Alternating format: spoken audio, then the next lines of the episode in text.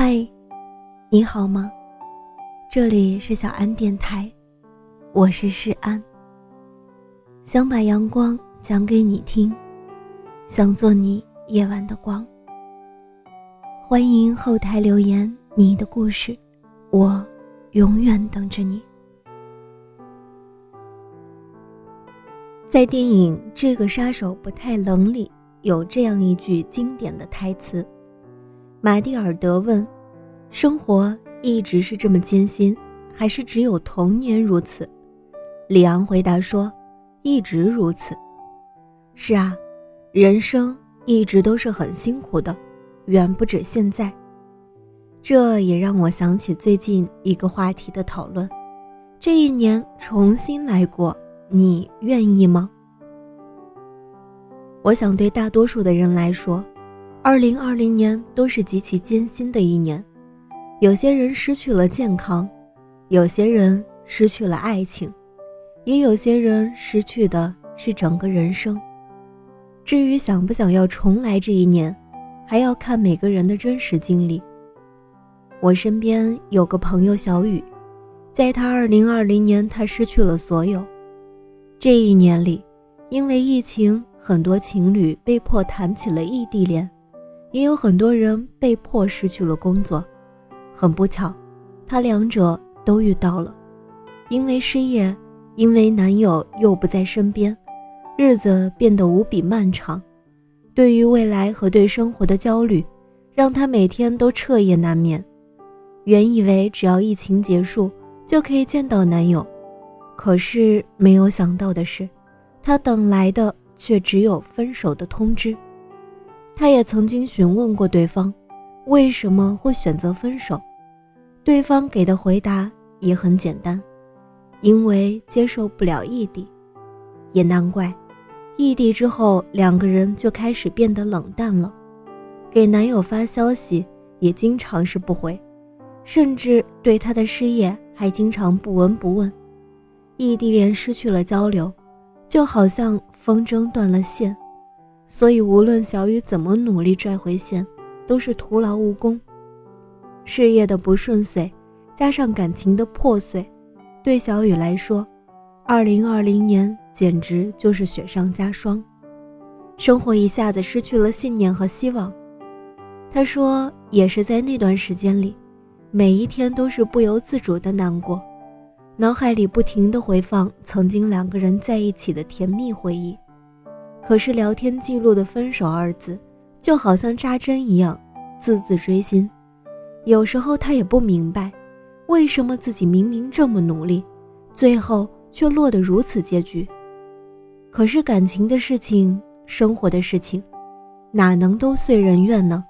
也并不是所有的委曲求全换来的都是两情相悦啊。但是我想说，要论损失。其实对方才应该觉得难过吧，因为从此以后，他再也不会遇到第二个像你那么深爱他的人。我一直都坚信，极致苦涩之后是无法想象的甜蜜，所以终有一天，也会有人为你而来，不在乎穿越这座绵绵的山脉，只为给你他最深的爱。距离是帮你验证了爱情啊。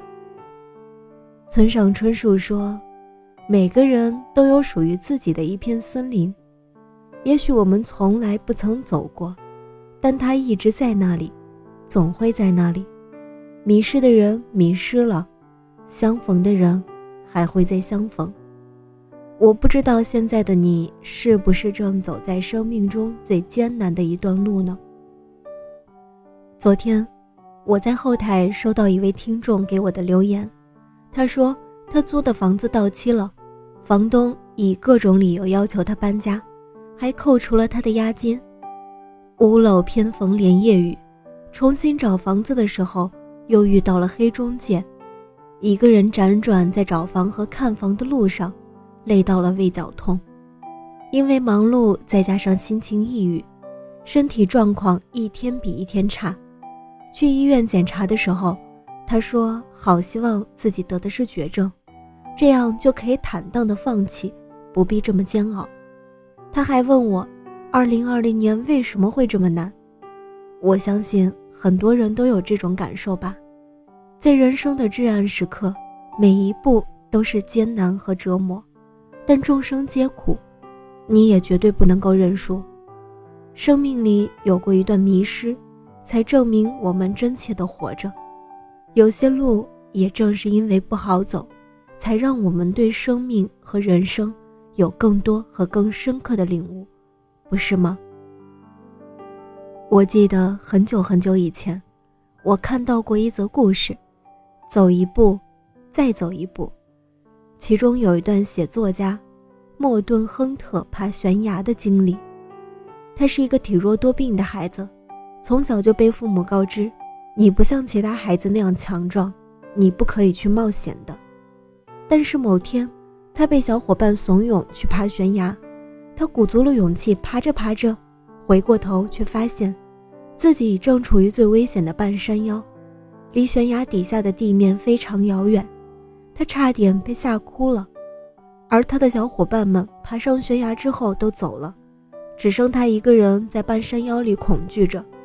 时间在恐惧当中溜走，夜幕降临的时候，好友喊来他的父亲，父亲拿着手电筒把光亮照向他，对他说：“现在下来，要吃饭了。”我不行，我会掉下去的，我会摔死的，太远了，我根本做不到。他哭着怒吼着，而这个时候，父亲又说：“你听我的，不要想有多远，有多困难，你需要想的是迈出一小步，这个你能做到。就这样，一次一步，一次换一个地方落脚，按照父亲说的，一步步往下爬。”他终于回到父亲的怀抱里。其实人生就是这样，很多时候只要走好脚下的那一步就好了，不要担心接下来的事情，也不要去想未来的路有多远有多困难，先迈出第一步，不管接下来发生什么，一步一步来，你总会抵达你希望抵达的地方。就像莫顿·亨特在结尾的时候说的。不要想着远在下面的岩石，而要着眼于最初的那一小步。走了这一步，再走下一步，直到抵达我所想要到的地方。这个时候，我便可以惊奇而自豪地回头看看，自己所走过的路程是那么漫长。所以，亲爱的，我相信，不管之前的你失去了多少珍贵的东西，又遇到了多么艰难的难题。当二零二一年一定会如约而至，你也一定会有一个新的开始，亲爱的，也请你相信，不管现在的状况是多么的糟糕，走好眼下这一步，过好今天这一天，一步接一步，一天接一天，你总会走向那个你想要的未来。亲爱的，祝你晚安，好梦。